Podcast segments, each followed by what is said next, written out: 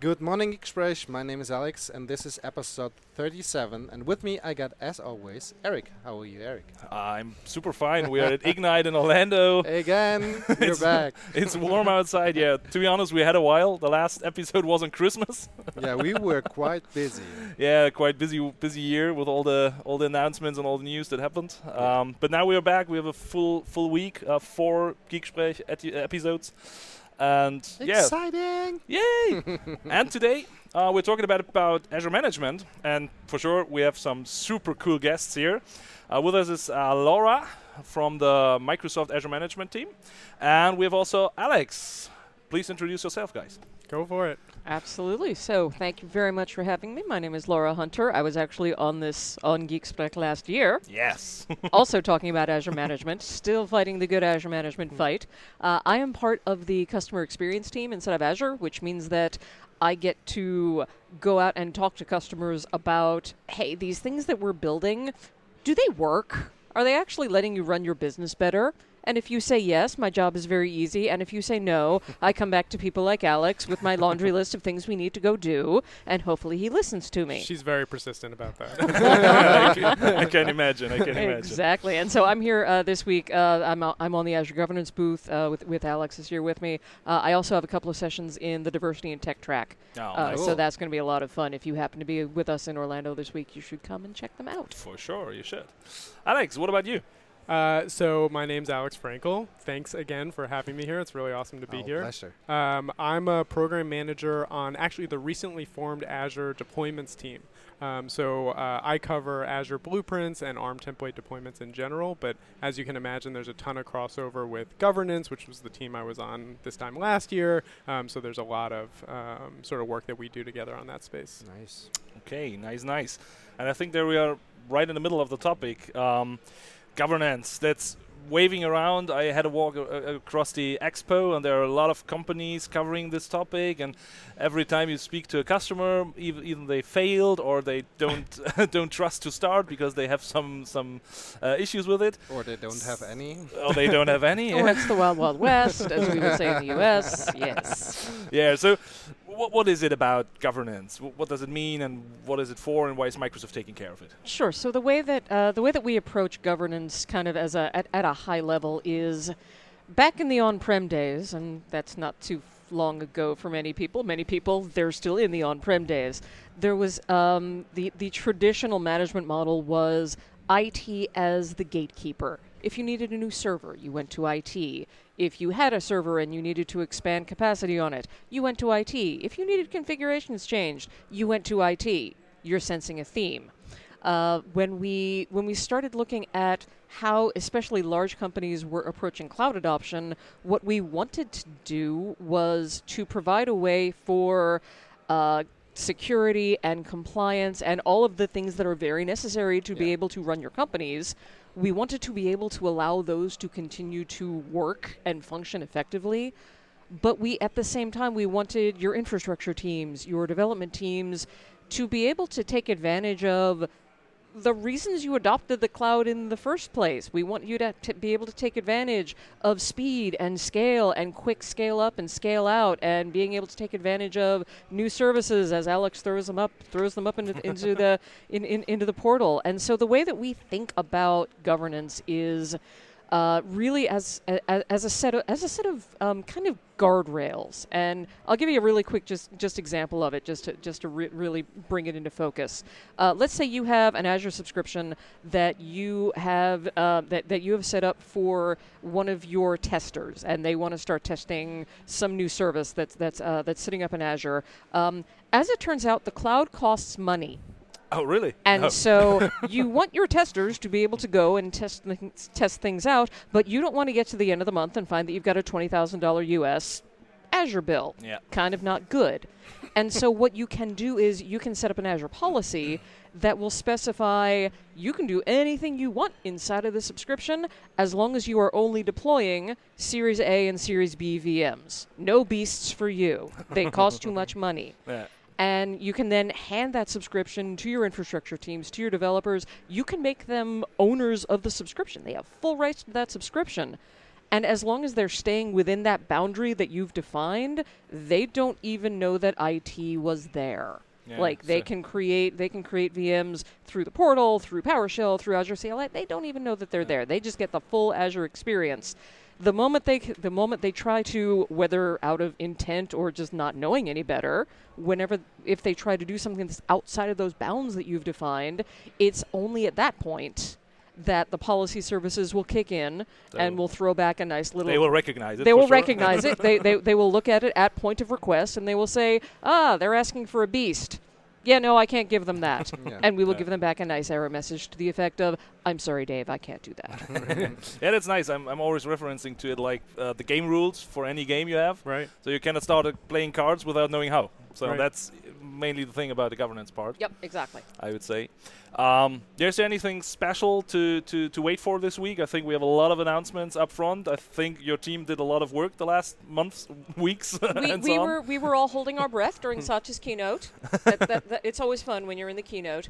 Uh, so we've got a number of sessions this week. Alex can uh, Alex can give, give you the kind of the high notes of which ones are the really fun ones. Uh, we are very early in the week, so I don't want to steal the thunder from any of my colleagues. Uh, but we do have some things that are uh, that are going to be coming this week. Um, some announcements to look at around around Azure policy uh, and around our deployment services. But if you uh, if you watch the uh, the recording of Satya's uh, keynote this morning, you saw this really cool end-to-end story of Azure Arc. Yeah. Which, if you're unfamiliar with Azure Arc as a name, uh, it's basically our it's basically our, our hybrid Kubernetes effort. Uh, and so you will see this really cool demo around here's this really cool stuff that you can do with Kubernetes going cross prem, cross cloud, and here's how you can use Azure Policy to ensure that this super cool deployment technology is not only easy, but is also kept secure and governed and well managed and all the good things. Yeah, I think this was one of the, the super big announcements this morning. So if you've not watched the, the live keynote, so do the recording, then you see it. And I think during the week we get some deep dives uh, into this topic. So Azure Arc is one of the BAM things, going multi-cloud, going hybrid, going Mhm. everything. Um, and I think this brings us to an interesting question. So what's your opinion about this multi-cloud? Um, Alex, what's, what's your opinion? Multi-cloud, going multi-cloud, managing multi-cloud? What's, what's your thing? Yeah, I mean, I, I think what we see often, so so you'll see this statistic that 85% of companies or 95% of companies are multi-cloud.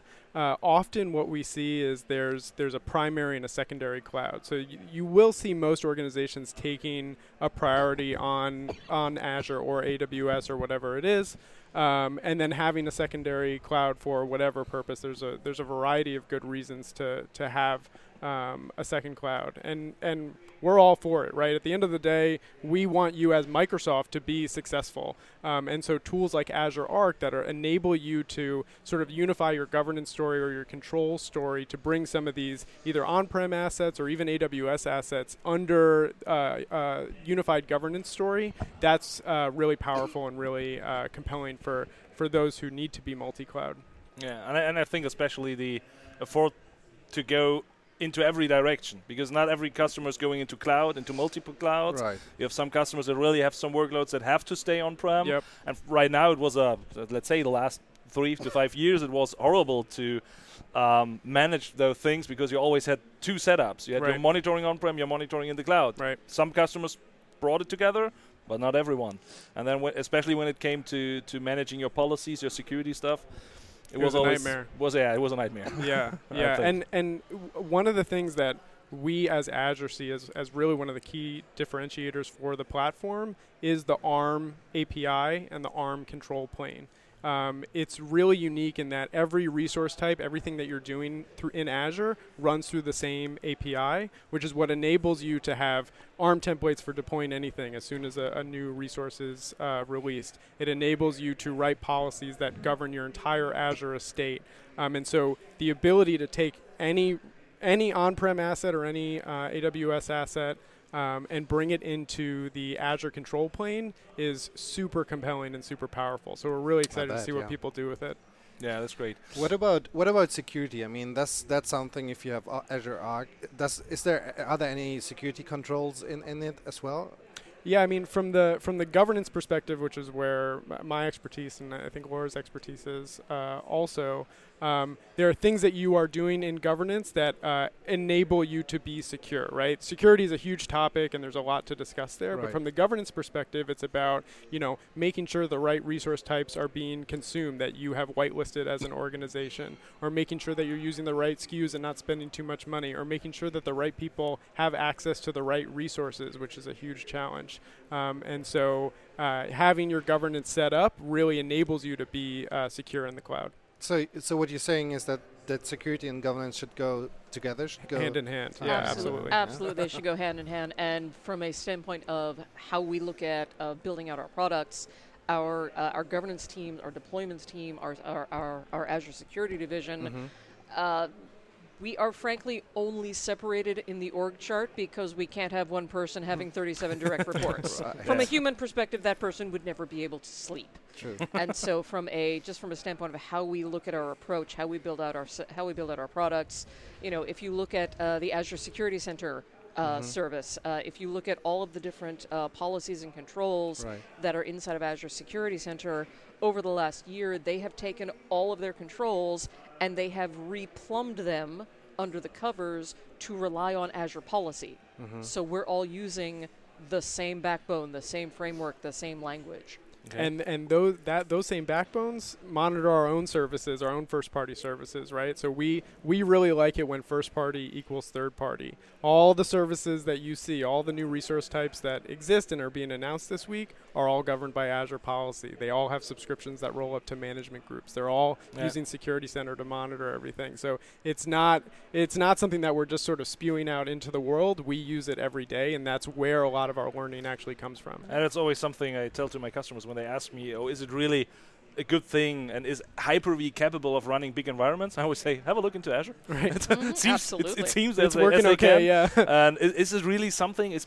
Azure policy something we should use? And I was like, yeah, well, I think one of the biggest in the world, they are using it. Totally. Yep, absolutely. It's, In- quite a good thing. In fact, as part of our internal i- i- our internal service monitoring and how we run our services internally, uh, there is a monthly meeting inside of uh, inside of Microsoft that I think many people have already heard of, uh, called Fundamentals Day. We also call it Fun Day. it's not fun, depending on how, depending on how your service did that month. Uh, but it's this ginormous room where all of our leadership comes in, all of our service owners come in. Scott Guthrie is sitting there. He may or may not be in a, in, in a red polo shirt at the time. And if your service had an outage, if your service failed to meet its SLAs over the over the course of the month, you are expected to you are expected to answer for why. Yeah. And if the answer, it, not necessarily, oh my God, you had an outage, you're going to get fired. It's the cloud. You're going to have outages. I mean, that's kind of the reality of. Yeah, we all the- all humans. yeah, uh, yeah, that's the reality of distributed systems. But the conversation that will happen is if your outage was related to some sort of preventable configuration issue. The first question out of Scott's mouth is going to be okay, do you have an Azure policy in place to prevent that from happening in the future? The correct answer to that question is yes. Otherwise, it's not a very fun day. yeah, I can imagine. I can imagine. Uh, one thing, um, Laura, when when you are talking to customers, um, is it for them also that they have it in mind that those topics like governance and security is related that far, or do you see st- still see customers that don't get it right now and that they really have to be pushed towards uh, you have to have governance in place, you have to think about it, um, because I see quite often customers that are playing around. Let's say it Mhm. like this. What, what's your experience about this? So the, uh, the, the the conversations that I typically have, um, a lot of it stems from this idea of security and governance. They, they do tend to be organizationally mixed. Like they, they tend to both roll up into the chief security officer organization. Uh, a lot of the conversations that Alex and I have is it, it, it's less about where governance and security lives. It's more about um, giving people a way to get started. I think a, a number of customers that we've talked to, they will find themselves in this place of we can't we, we can't deploy a single VM until we get everything right. Yeah, yeah. And I'm not saying that that's impossible. That is one way to go. Uh, but one thing that we that we um, that we like to work with our customers on is how can we get you started in the cloud? How can we get you to some sort of a minimum viable product in the cloud? And let's say that your your security controls that you're ready to deploy in the cloud, maybe they're not ready for certain workloads yet. Maybe maybe you haven't figured out your data protection story in the cloud yet. Yeah. You know what? That's okay. Don't put, you know, high priv data in the cloud today. get some stuff up in the cloud, start working with it, start getting your, your governance policy, your governance controls working, and then when you're ready to do the next thing, Then we can go, go, do ahead. the next thing. The reality for us, uh, at, at least from, from my perspective, is still that uh, many customers have, have started with Azure, let's say, three, 4 years ago, and um, governance didn't play a very big role back in the days. Right.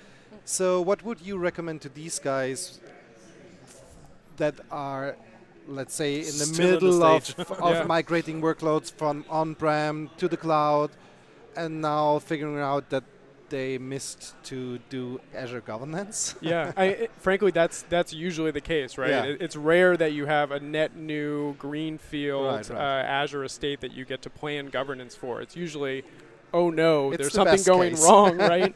um, so. What's really great about policy, about the governance services, about Security Center is Mhm. you don't need to do the entire thing in one shot. You can roll out policy and advance your governance story over time, right? So, what we recommend to customers when they're getting started with policy in a, a pre existing Azure estate is use policy with audit mode on, right? You don't have to be denying requests as soon as you've enabled governance. Why don't you just see kind of what's out there and what people are doing? So, with policy, you can just turn on this effect called audit, where we will monitor every request the same way we would if we were denying resources from being created, but we'll let those things through. You were letting it through two weeks ago. Why can't you keep letting it through today, right? But Yeah. start to understand what things look like and turn on more aggressive policy controls over time as you're communicating with people, right? One of the things that we've uh, actually found is that policy governance is a great way to increase communication within an organization, right? Because all of a sudden, IT really needs to be talking to these application teams to say, hey, this is something that we're going to be preventing in the next few weeks. So you should start to pay attention to these sorts of things. And that communication opens up so many doors, right? That enables cohesion within an organization. And, and it also brings uh, application teams to think about their own stuff. So if you ask them, if we enable this policy, will this hit you? hmm And they're like, whoa, never thought about this. Oh no, Will. Yeah, absolutely. Yeah. Like if you if you think of the example of a lot of organizations, a big thing that they want is they want to have a single or at least some set of centralized corporate blessed key vaults Yeah. for uh, uh, for managing their shared secrets. Uh, and when you turn on policy, you'll go find out that oh, all these different application teams have all gone and deployed their own key vaults. Yeah. 99 times out of 100, they haven't done it to be malicious. They haven't done it to get around IT. The reason they've done it is you've got an application developer. His his or her boss said, "Go figure out how to deploy sh- how to deploy shared secrets." He goes out onto the Azure documentation, and step And goes for 27 is deploy a key vault inside your Azure subscription. And they are like, oh, that's easy, but they didn't consider and how it plays in, into the big game, right? Mhm. Yeah. And how, how does he see uh, customers? Because I have sometimes still customers that are asking for approval workflows for running Azure resources, like like you said in the in the in the beginning, Laura. Um, the customer was known to if I want a server, I have to request it. There's someone approving it. Then it's uh, bought, it's it's shipped, and then we can work with it. And now we're in the Azure world, and we are agile and, and modern and innovative, and but the, the processes inside of the company are still a bit like Right. oh no you have to get the approval from your boss and approval from procurement and approval from whatever um, so yeah w- w- what, what do you see about this is this still a common thing or Uh, so, so yes, so they, that is something that uh, that we still get asked for. It is, it's not a capability that we have in the platform today at the point of request. It is something that we're look that we're looking at working on in the future because we get a lot of requests around it. Uh, we do have. Uh, the capability to do kind of approval-based things uh, in terms of remediations, Yeah. and so Alex had mentioned uh, when you're deploying a policy into uh, when you're deploying governance into an environment that's already existing, and as he suggested, you first turn it on. You turn on that governance using audit mode, so you can see the shape of what's out there. Yeah. The next step in that process is to do what we call remediations, which is where once you see what is out of compliance, you can then create uh, tasks, you can create PowerShell scripts, you can create jobs to then bring those resources into compliance. And when you do that, and this is a capability that exists in the platform today, um, the remediation process is actually something that you, the customer, have control over when, where, and how it takes place. We actually explicitly won't remediate on your behalf, because we want you to have the ability to say this has to happen within my change control window or this has to have a ServiceNow ticket associated with it. And so that's that's something that's available Yeah. for us I would like to see what happens, at least. Yeah. With with, uh, with governance, we, we like to use the phrase that we're, we're trying to, to thread this needle of speed and control, right? You want to enable velocity in your organization, but you want some sort of set of guardrails or some ability to control what is happening. Mm-hmm. So you, you want to limit those approval workflows as much as possible, but the reality is you still need them in, in certain uh, phases. What you don't want is you don't want central IT or whatever that central organization is to become the bottleneck for velocity, right? You want to be able to get those things through as fast as possible. So with blueprints, what we were focused on was okay, how can we enable these central teams to build out a library of architectures so that as soon as a request comes in, they can say, okay, I know what you want, I'll approve it, I will stand up the subscrip- subscription in a way that I clearly understand and have already designed, implemented, verified, so that I can get you through those gates as fast as possible and enable as much velocity in the organization as possible. Yeah, good point. Last year, same place, Yeah. we discussed about blueprints. Yep. Uh, I think for the first time in, in, Yeah. in our podcast. Um, just give us a quick overview. What what are blueprints for them who's never heard about it? Yeah, so blueprints um, is this packaging construct. So you're creating these these objects called blueprint definitions. The, they can be versioned, and you can add uh, artifacts to the blueprint definition. So you can add ARM templates, you can add policy, you can add uh, role uh, uh, role assignments to the blueprint definition. And then once you have this package and you've tested it and you've verified it, the idea is that you have this library of blueprints that you have created. And so as application teams are coming to you, the central team saying, hey, I need to start up an application in Azure. I don't know what I need to do. You have a blueprint that's ready to go to set up those foundations in those organizations with all the policies, all the role-based access controls, resources like networking, log analytics, key vault, those foundational things that frankly, a lot of application teams viewed as a tax to getting into Azure, right? They just want to deploy their co- code into the cloud. They don't want to have to worry about policy and RBAC. They just want to get going. So Blueprints was a way to enable that sort of interaction. Yeah. That's a that's a good thing. So um, with the blueprints, uh, we see quite a big motion right now. And what you what you mentioned, you can put some deployments in there. So we're Mhm. talking about ARM templates now. Yep, yep. And I always say ARM templates, either you love them or you hate them. yep, yep, yep. That I've is still the all. case. That is still the case. For you, it's Yep. still the case. yeah. I, I love them. I recently did a LinkedIn learning course Mhm. about uh, resource manager templates. Oh, nice. so in German uh, for all our listeners over there in Germany. Um, what is it about ARM templates? Um, to, can you explain what's the power of ARM templates in regards of And, Azure? and how do they pay into blueprints? I mean, what what, what is the what is the goal for them? Yeah, so so ARM templates are one of the foundational artifacts of a blueprint definition, and the idea is that you can deploy uh, any infrastructure that you need in a blueprint. If you can get it into an ARM template, then it can be packaged into a blueprint. An ARM template is a is a document. It's a JSON document that describes resources that you want to create in Azure. It's really a thin layer over that ARM REST API that we were talking about earlier. And the power and the beauty of ARM templates is that because we're all operating in this ARM API and we're, we're creating new resource types in the ARM API, as soon as that resource type exists, whether it's a private preview or a public preview or a GA service, it can be put in an ARM template. So understanding how ARM templates work is super powerful and super enabling for, for you as an organization.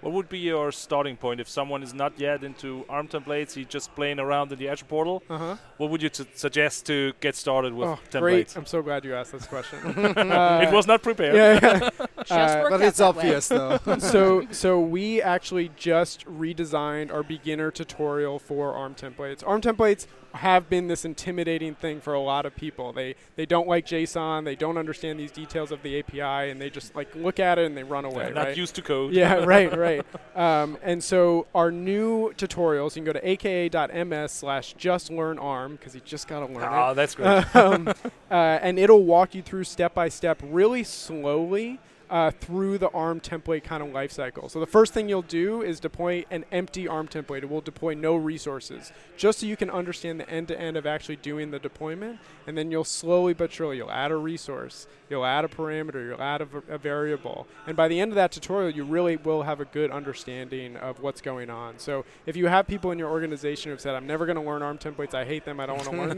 them," point them to that and, and let me Like know. Alex. Yeah, yeah. Okay. Um, another thing that comes up when we talk about infrastructure as code are all the other frameworks like Terraform, Pulumi, Totally. whatever is out there right now, and it feels like spreading like flowers Yeah. in, the, in the spring. um, what, what's your opinion? So I, I'm an ARM lover, to be honest. Yep. Uh, I, I see the benefits of Terraform, but I also have some struggles with Terraform Yep. sometimes Yep. because they don't even match the, the final capabilities we have. Uh, so what's your opinion on this? Well, first of all, it is a great time to be an infrastructure developer. It is like so cool what is happening in the world right now of, of infrastructure development. So you've had ARM templates, which is this thin layer over over the API. So it is it is the most powerful, but for many people, it's it's one of the hardest to start to learn. And then you have Terraform and you have Pulumi. Um, and Terraform is awesome because it really did lower the barrier to entry to becoming an infrastructure developer, right? So they they crafted this really nice kind of developer workflow around uh, deploying infrastructure, and that can be really enabling. Where someone may not have wanted to learn ARM templates, uh, they may be able to learn Terraform, right? That's and me maybe again, too. yeah. um, and at the end of the day, we want you to be successful, right? We want you to be able to get to Azure and be happy when you're in Azure and, suc and successful. Um, so whether it is ARM templates or Terraform or Pulumi or the CLI or the portal, like all those things, things are good. Um, and it's I think it's great that there's so much competition and everyone's kind of trying to out innovate each other because at the end of the day, we all win uh, at that point. Okay, not bad.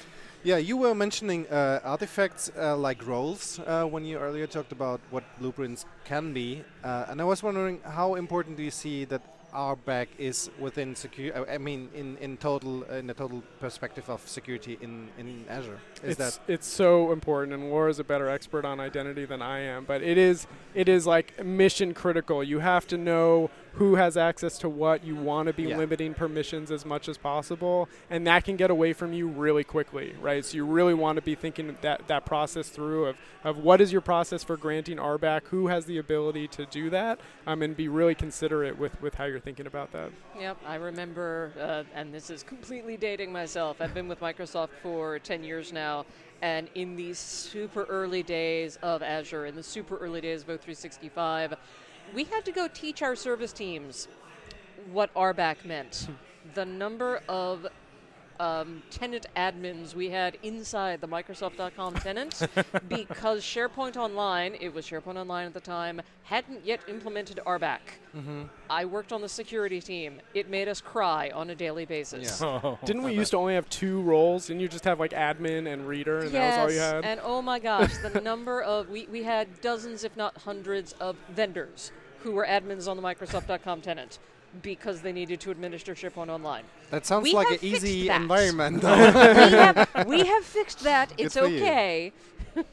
but at the time, it was a, it was a kind of a hairy time to be alive. Yeah. But, but but maybe again, I mean, our RBAC is still, I think, when I s- when when when customers reach out to us, they're like always, like I said, I mean, they they want to have uh, like a big workshop where where we, you bring in an ar- architect and where you bring in a security guy and when you bring in, let's say, one guy that is more focused on process and everything, and they uh, if, if we talk about RBAC, they say like, whoa, that's uh, that's a level too high for us. What would you recommend customers like like these to start? And how how how, how what's, would a, what's you- a good yeah. starting point What- to what's get a good starting started point with RBAC? The RBAC Sure, thing. ab- absolutely. So I mean, I mean, the security person in me will always say that least privileged equals good. Mm-hmm. Uh, but then, much like we have that balance between speed and control, Yeah. we also want to have that balance between complexity versus uh, security versus complexity, security versus Yeah. simplicity. Um, as, as you mentioned, it used to be the case where there were two roles Mm-hmm. inside of Azure. There was reader and there was admin. And if you wanted anything in the middle, good luck.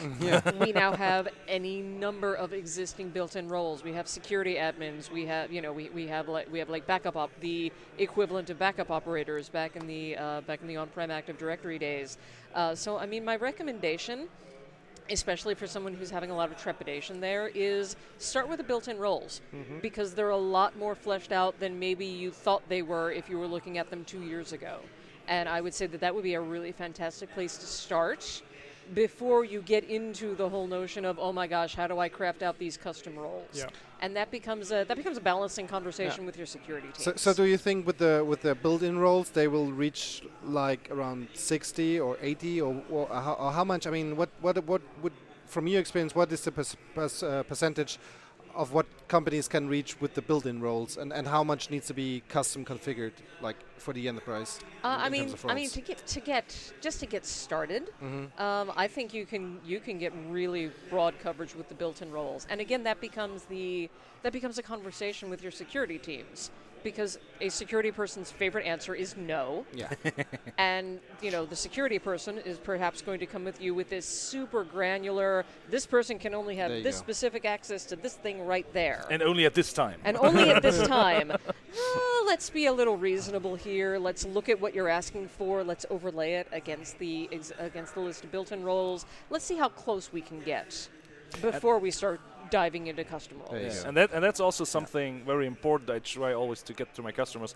Um, you have the RBAC on the one hand side, but to make sure that they are not going too far, Right. uh, you still have the policies, the governance rules in place, so that you can say, okay, there's a yes, he maybe gets the contributor rights, like you said earlier. It's a tester; he just wants to play around. He just has to figure out, and he should get a contributor right. Yes, he can do nearly everything besides setting poli- uh, uh, security rights. Um, but we set the boundaries on the other side when it comes to policies that he's not playing around with the fifty thousand dollar VMs. Yep. Right. Absolutely, and that's where you get into. Uh, there's a capability inside of Blueprints that I think is amazing, which is around resource locks, Yeah. where uh, if you if you craft this blueprint that has this really integral piece of shared infrastructure, maybe it's it's your corporate key vault. Even if I hand you a subscription and make you an owner on that subscription, you still can't delete that thing Yeah. because it was configured at a frankly at a higher level in the hierarchy than even a subscription owner can touch. Yeah, we had we had a bunch of customers. I was speaking to one last week that had this whole library of custom roles. It was like they called it like owner minus minus and contributor minus minus Ah. because it was just like that one thing that they didn't want people to be able to do. But then they started using blueprints. They put the the blueprint lock on those resources, and now they can go back to the bl- the built-in roles, and it's just one less thing that they have to manage. and that's that honestly that's something that that's why I ask that question because at least our customers tend to over engineer Yeah. that whole Uh, RBAC thing. yeah. That's why I was like how n- we I think we can we can reach a level of let's say 80% with the with the built-in roles and, and, and that's that's okay. And then you can build whatever you need to minor Right. configure and, in uh, in general, the golden rule. I mean, I think in life, but especially in Yeah. Azure, is like don't do anything until you absolutely know you need to do go. it. Right? Just use what we give you out of the Mhm. box until you have a good reason to not use that Right. thing. I mean, we most enterprises will end up having some degree of custom roles, um, but the built-in roles really do cover you uh, a lot. I think one of the things, if you are getting started in like the the RBAC space, is understand what role definitions are and what they look like. Understand how we describe a role, literal one-line role uh, in Azure, so you can understand how the whole permissioning model works. And the other thing is like set up a sandbox, play around. I mean, we're, we're in this golden age of, of the ability to provision and create resources. So set up that sandbox environment, try things out, modify roles, use different built-ins, and get a feel for how these things will actually play out in an organization. I agree Yeah, and I- I, I think most companies would do good if they start with some basic rules like not everybody needs to be an owner Right. because most people are just doing it because then it's easy because everything will work, but that's not the best thing. Uh, second thing I always advise is never use your Microsoft accounts anyhow. So the best thing to explain it: my kids are playing Xbox with my Microsoft account. Do you really want to have it in your Azure environment? so that that's Yeah. one of the things we we've seen quite often. Um, so just get rid of those basic mistakes, I would say. Yeah. Uh, get into with some standard rules, and then you will raise the bar of security already. And then for sure, if there's some very specific thing, uh, especially when it comes, what I see quite often is then, as long as we are on dev, test, QA, uh, it's more easy to, to manage security. When it comes to a production environment with customer data, especially when you're in certain markets, then you have specific requirements, and then you can totally lock down everything. Yep. Um, and you would even do better if you have a full automated deployment pipeline and you don't Right. need access to the portal anymore. Right. Right. Uh, that I think there are some some more ways to optimize, but in the starting phase, just don't do the basic mistakes. I would say. Absolutely, and you know, if you are if you're one of those highly regulated customers who is in that other 20%, well, then at that point there are oth- there are other options, there are other tools, there are other services available for you. You start getting into I don't remember. They may have rebranded it, but it used to be uh, privileged identity management inside of Azure AD, where you can do uh, check-in and check-out of admin credentials. So yes, I need to be an owner on this subscription for five minutes to go and do a thing. Great. Yeah. I, che- I, ch- I check out an admin credential, and five minutes later, it expires, and I'm not an admin anymore. Yeah, that, that- that's one of the important things. We all know, therefore, you need a license.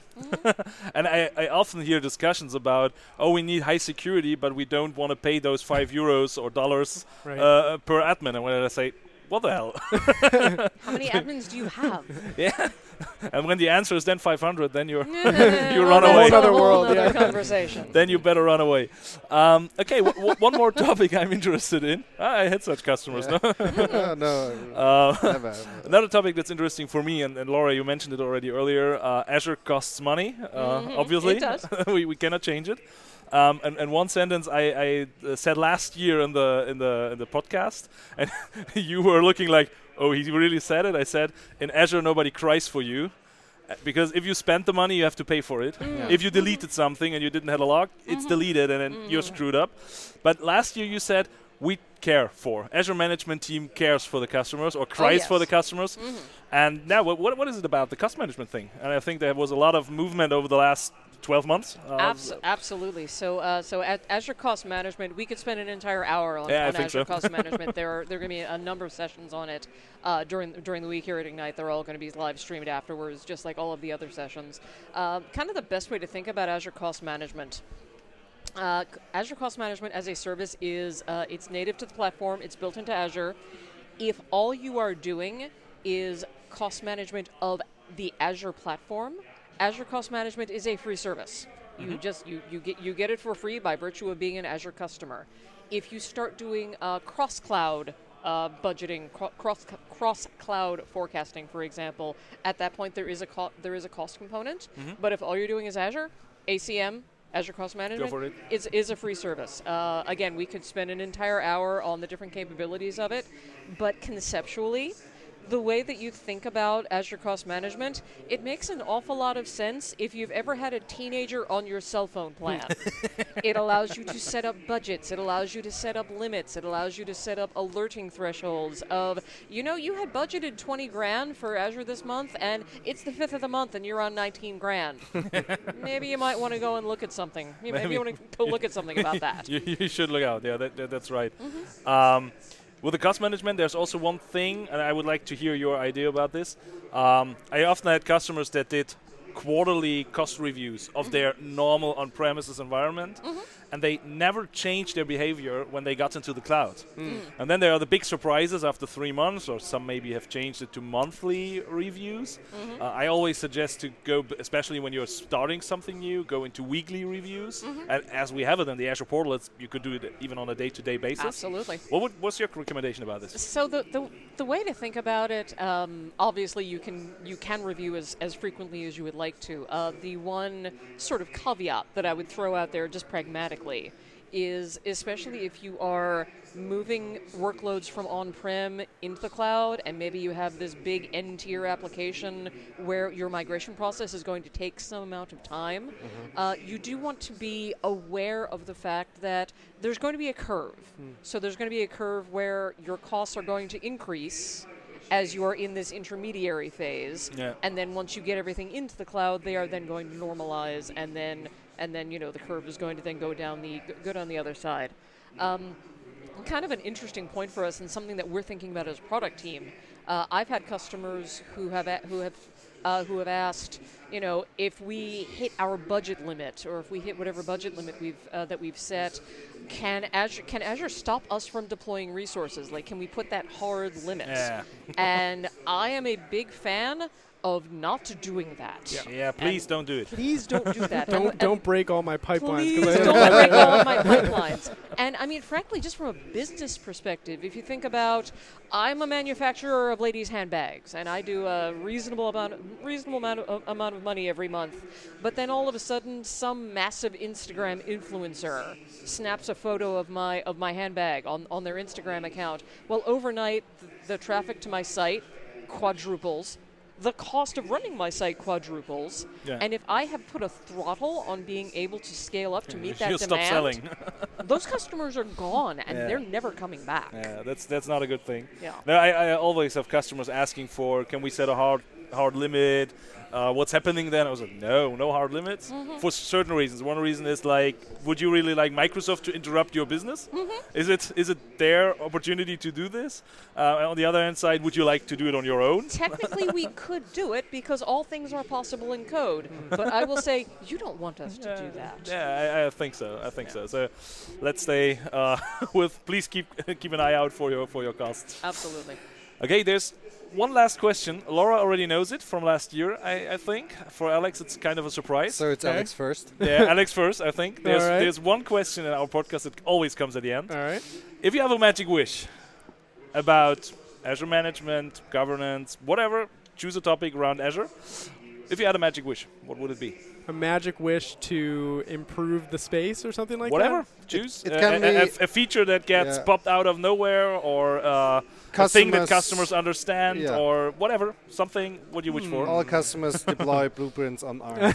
that, that would be now nice. up to you. Nice. And now, now it's a bit sad that we don't have a video podcast today. yeah, yeah. Because see my you see pondering this- face. Yeah. There is the pondering phase, yes. Let's see. So one thing that we're having a lot of conversations about, and something that I'm really interested in, interested in, we talked about the the high barrier to entry to learning ARM templates and sort of how can we make that easier. One thing that I, I wish could happen tomorrow, but something that I hope happens in the future, is some evolution of the ARM language. Um, so today it's all in JSON. It doesn't have to be JSON in the future. Um, so it's something that I'm personally really excited about, but we're super, super early in the conversations of what that could possibly turn out to be. Maybe I'm wrong. Maybe it should just be JSON forever. But uh, I think if we could have some sort of evolution in that space, it would go a really long way. okay, so let's Nice. dream out of it. That's a nice. Laura, what about you? If I could wave a magic wand, I would love to find a way to kind of bridge the gap between the server admins and the development teams, specifically around things like DevOps. Mm-hmm. Mm-hmm. I find that development teams they understand pipelines, they understand Azure DevOps, they mm-hmm. understand GitHub, they understand Jenkins. I want my server people to understand that as well. Yeah. Because especially with things like Blueprint and things like policy, you can package up your infrastructure and your policy requirements and you can manage them the same way as code. And when you say that to a person who's been a server admin for the entirety of her career, you can't see me because it's not video, but I'm raising my hand right hmm. now. It can scare the bejesus out of you. Absolutely. And I would love to find a way to be able to make that topic more approachable hmm. to people who have been long term on prem server admins. I would know a line of code if it jumped up and bit me. Okay. Can nice. I add something Nice to this Yeah, you, you can. Yeah, Uh, for sure. so I was having this conversation with someone uh, yesterday, and they were they were saying we were teaching ARM templates and Terraform and Ansible yesterday, and someone was asking me, they were saying, you know, it's great that I'm learning how to author the this infrastructure as code, but what do I do with this? How do I operationalize this in my organization? Ah, I hear all these terms. There's DevOps is a loaded word now, right? It's like y- you don't know where someone's going to go if they, they say the word DevOps. And I, I, I think it's really good if we kind of like get away from the buzzwords for a bit. And my wish in that space would be like if everyone could just learn Git, not just not necessarily GitHub or repos or DevOps or whatever, just learn Git and like take some time to learn what that workflow is about. What does it mean to branch? What does it mean to commit? And then the world opens up for you, right? All of a sudden, DevOps is way easier if you understand what a, a commit actually is, right? Um, one book I would recommend for people that are interested and haven't made this transition, it's called Git for Humans. Uh, it was written by. Is that uh, possible? uh, it was written by um, I forgot the name of the author, but it, it's this, I'll look it up. it's this group of, of, of web designers and sort of, of web engineers and, and, and people in that space. And they had to write their HTML and their CSS and whatever other code, but they were having such a hard time teaching people Git. The way I learned Git was through this book. It's like plain English, really easy, um, and sort of lowers the barrier to entry uh, uh, for people in that in that space. Yeah, yeah. Okay. I, I think the operation operationalization Mhm, Is that a Sounds word? good. Sounds good. is, is is really one of the, to- the the main topics that that we will have in the next five years. Yeah. No matter if it's just security, man, uh, security in general, if it's management Yep. in, in general, it's it, it's it's everywhere. And and then to have the the products and pieces in place is good. Is is, is the first step. But you're not done that. And, Yeah. and, and then what you're saying is, I, I, Yeah. I totally agree on that.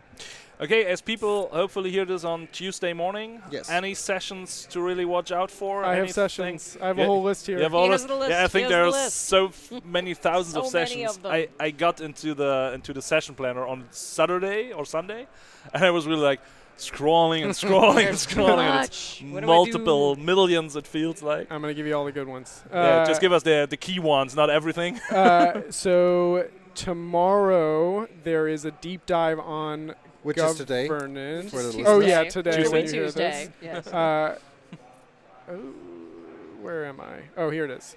Uh, BRK 3036, deep dive into Azure policy and governance. That one's going to be really good. Oh, yeah, that's a nice one. Loaded with content. I like last week. Everyone was like, "Oh, could you just shave off one minute? I need to just include this one other thing." So there's like a ton of content, a ton of demos. It's going to be really good. Um, and then my shameless plug for my own session is on Friday. This is what's new with ARM templates for your deployments, BRK 3233. Um, there's some really exciting, interesting stuff that I cannot Oh. wait to tell people about. For people that have sort of looked at ARM templates uh, and thought it was too hard, or it feels like there hasn't been a lot going on in that space for the past couple years Just go there. this is this is an inflection point, I think, for for ARM templates and that whole ecosystem. So super excited for I, that. ma- I marked that in my own schedule. You marked it in- Yeah, oh, it's, I'm there. Perfect. I will be there. Laura, you, you told us you're in the diversity track. What do you do there? Yes, so there's a, there's a number of just really interesting, kind of non-traditional uh, sessions. They're in the diversity and tech track this um, uh, this week. We have uh, one of my co- uh, one of my colleagues actually, who is uh, she, she's a former uh, member of the U.S. Marine Corps, Oh, and she's uh, she has since trans- transitioned to working inside of Microsoft, and so she's going to talk all about what it is to be a, to be, to be a service member, and then making that transition from career military into the world of tech, and just how th- how that how that affected her as just as a person. Uh, my session on Is that Ryan? uh, no, that's uh, that's Asia. Ah, okay. Yeah, it's Asia. Um, and then on Thursday, I don't remember my own session code, which is a sin. Uh, Ah, no but worries. I am. We'll look it we up. will put it into the key. in the- Yes, in the but notes. I am. Uh, I, I'm delivering a session about um, how being a competitive dancer, which Okay. which I Oh, am nice. outside of work, Okay. uh, how being a competitive dancer has made me a better PM. The name, nice of, the name of my session is my two left feet. You nice. can't miss it. Love it. oh, that's gonna That's be a great. connect. that, that's a great topic. Yeah. That's a great topic. Okay, uh, I would say we're, we're done. Thank you all. Thank you for listening. Uh, as you heard, we recorded this at Microsoft Ignite live in the expo area in the hub. Uh, it's super noisy around us, but no problems. Microsoft is giving away some Microsoft Surface earbuds to our listeners. If you want to enter, go to aka.ms slash podcast sweepstakes before December 15th, and there you get a chance to win those super cool Microsoft Surface earbuds. aka.ms slash podcast sweepstakes. And we thank Microsoft for having us uh, in the podcast studios and the possibility to record and, uh, and- and, Absolutely. spread the word. And watch out, we have several multiple uh, more recordings this week, so every day we will see one podcast coming up. So, yeah, thank you both for being here. Thank it was you a for pleasure. Thanks a lot. And, thanks for listening. Stay tuned. Stay tuned. Bye bye. Bye-bye. Bye bye. Bye.